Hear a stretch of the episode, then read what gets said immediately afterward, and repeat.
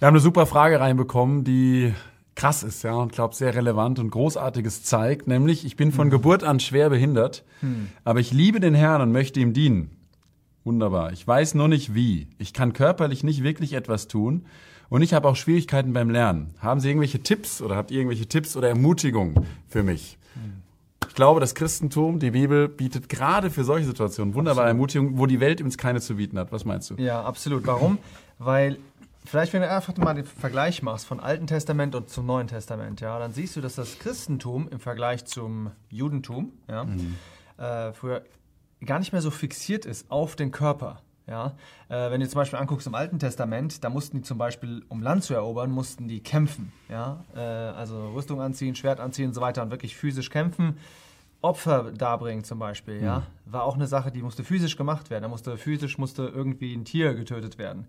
Ähm, es ging sehr, sehr stark darum, dass man eine gute Ernte hat und so weiter. Da musste man säen, da musste man ernten. Und ähm, ja, da war, wenn du da irgendwie körperlich behindert warst, mhm. da hattest du echt Nachteile. Wir sehen das zum Beispiel bei Mephiboset. Ja, das war jemand, das war, der war ein Krüppel. Und äh, einmal muss der David fliehen und er kann nicht fliehen, ja, einfach weil er ja, behindert ist an, an, an Füßen.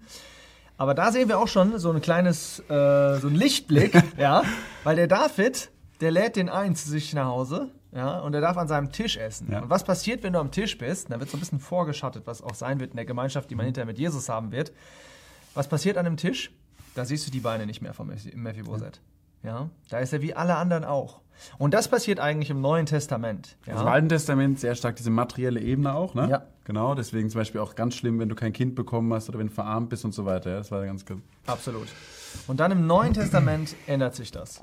Und das ist ein Riesentrost eigentlich ja. äh, für dich, ja, dass das Kämpfen, was wir tun, ist nicht mehr gegen Fleisch und Blut, wie das zum Beispiel Epheser 6 mhm. sagt, ja, sondern wir kämpfen geistlich. Was bedeutet das? Wenn wir zum Beispiel beten, ja, dann kämpfen wir auf den Knien zum Beispiel oder auch im Sitzen, egal. Wir mhm. beten einfach, das ist eine geistige Sache, die, die vor, uns, äh, vor sich geht. Oder äh, zum Beispiel wenn wir Opfer bringen, ja, dann heißt das zum Beispiel die Frucht der Lippen. Ja, da geht es darum, dass wir einfach ehren können. Und das kannst du machen, äh, auch wenn man jetzt irgendwie. Keine Kraft hat, einen Ochsen zum äh, Altar zu schleifen. Ne? Ja, genau. Ja.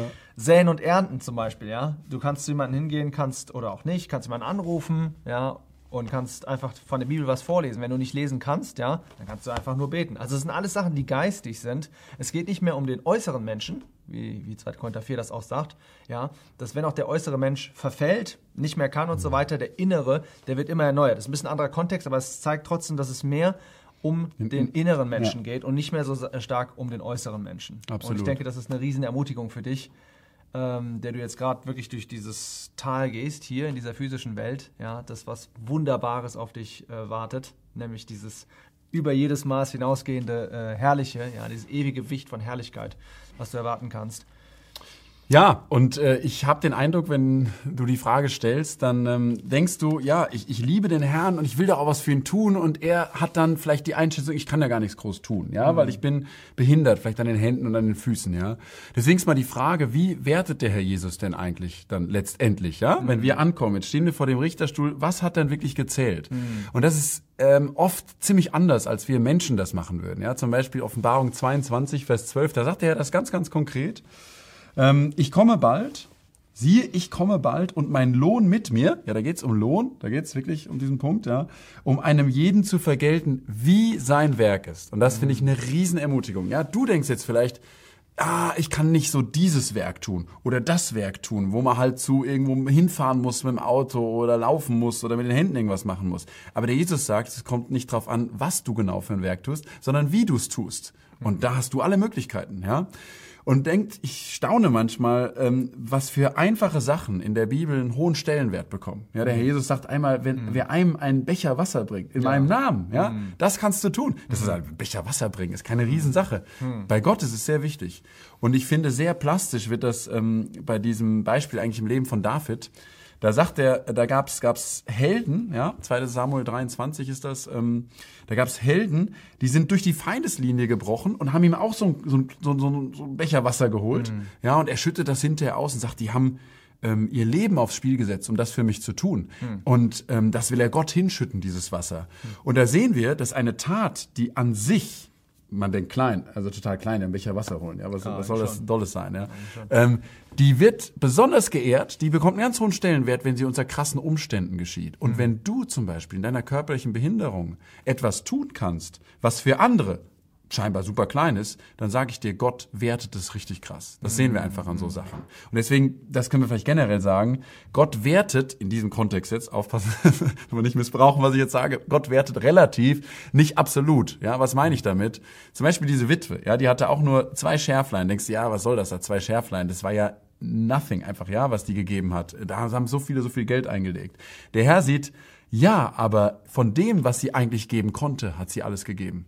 Also sie hat ganz wenig Geld gehabt und hat davon beim Tempel halt das Weil Tempelsteuer gegeben, ja, ja, genau. Schärflein kann vielleicht nicht jeder jetzt gerade. mit ein bisschen Bildung, also, sonst können wir hier nicht ins Gespräch kommen. genau, ah, super, sehr, sehr schöne Ergänzung.